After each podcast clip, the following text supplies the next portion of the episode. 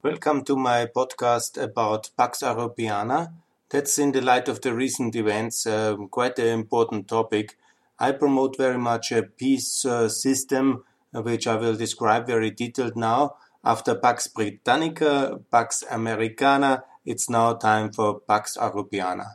Of course, in close partnership with our American friends, and I will, I will explain that in detail, especially um, the cornerstone of our current world system is, of course, the NATO um, defense alliance. And this is also the cornerstone for the peace system of the coming decades and more. But what we need is a more European pillar and a more stronger institutional rule-based approach. Uh, the 20th century Pax Americana, I think it has come to an end and it should not be replaced by some kind of Russian or Chinese world order. I think that really nobody can want and that would be a terrible vision of the world.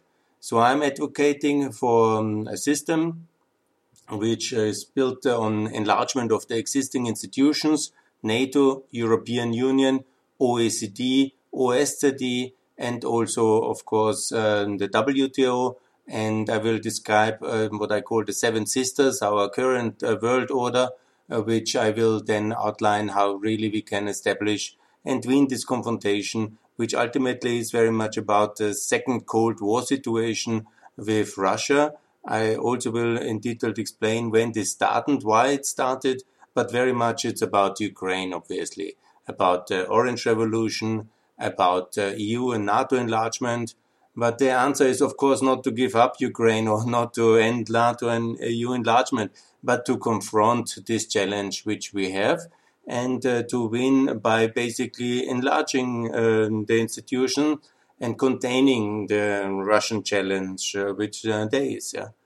Uh, so maybe to explain myself also, my name is Günther Fehlinger. I'm from Austria. I'm also for Austria NATO membership. Just to make that clear, I'm 52 years old and I'm um, a consultant, activist, uh, NGO, sector uh, and economic reformer. I have several um, in smaller NGOs, uh, Europeans for Tax Reform, and um, Integration Network for the Balkans, and also I'm very active in Austrian-Ukrainian relations. That's me basically in a short nut nutshell. I don't speak very good English. I will have to excuse myself for that one, but I really believe in English as the international communication language. I will try to speak as distinguishable and reasonable and understandable as I can. And uh, excuse me for my Austrian accent. That's something I'm born with. Hard to change. Arnold Schwarzenegger famously made it until uh, governor of California. I don't have this ambition. I just want to explain what we really have to do and what the Western world, the free world, has to do in the coming years in order to win this battle it's a battle. You know, it has happened in the Capitol Hills now. this is part of the battlefield now. It is happening in the German elections in 2021. It's happening everywhere. Excuse myself. And it's uh, something I would like to contribute in the debate. I'm very active on Twitter in under my handle Günther Fehlinger. You can follow me there. Also, I have this YouTube channel, and I will also start now this uh, podcast uh, to uh, make my case very clear and explain as well in this version um, how we have to uh, really be more united between the US and the European Union and how we have uh, to um, um, uh, perform in the coming years. I'm very pro-European. I'm very pro-transatlantic cooperation, but I'm also critical uh, towards the current appeasement and kind of uh, uh, this kind of fortress Europe, this kind of end of enlargement, this fatigue thing. And I'm totally, you know, angry about all this kind of negative uh, weakness which we recently project.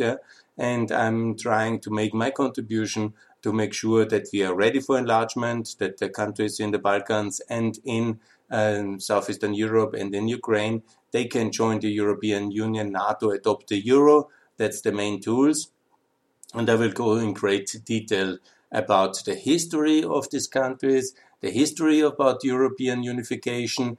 I don't claim that this will be a history podcast. I don't have uh, the complete expertise for this, I'm an economist. I will also talk a lot about economic reform, about currency sector, but I will also talk about history of the Southeastern European countries. I will talk about the history of NATO unification. Especially, I will talk about uh, German and Austrian role models, about Austrian uh, solutions, but also about, uh, because I'm from Austria, but also I like very much Austrian economics, obviously. I'm uh, very much uh, for free market solutions, but I'm also very much talking about the German unification uh, situation and how the Americans have basically built a post World War II world order. And this world order is so successful. We have now this amazing prosperity level, this unprecedented prosperity level. And of course, it's under threat we have to defend it again. We have to prepare, prepare for the next 30 years of successful uh, globalization. And we have to study exactly, and I will go in great details, also how uh, basically uh, Germany, Adenauer's Germany, after the Second World War, was rebuilt, reconstructed, re-educated, and it was very successful by uh, doing the currency reform, the German mark back to the dollar, the NATO and the EU start in that year and also NATO membership of uh, of um, Western Germany of the BRD. That's the role model for the for Ukraine. So that's basically um, the basic concept of this podcast. I have lived in Kosovo. I have lived in Ukraine. I've lived in Albania for the last um, uh, 15 years since 2005, 16 years soon, and I have lived uh, six years before in Brussels uh, working for a European parliamentarian, and I've studied economics. That's more or less my background.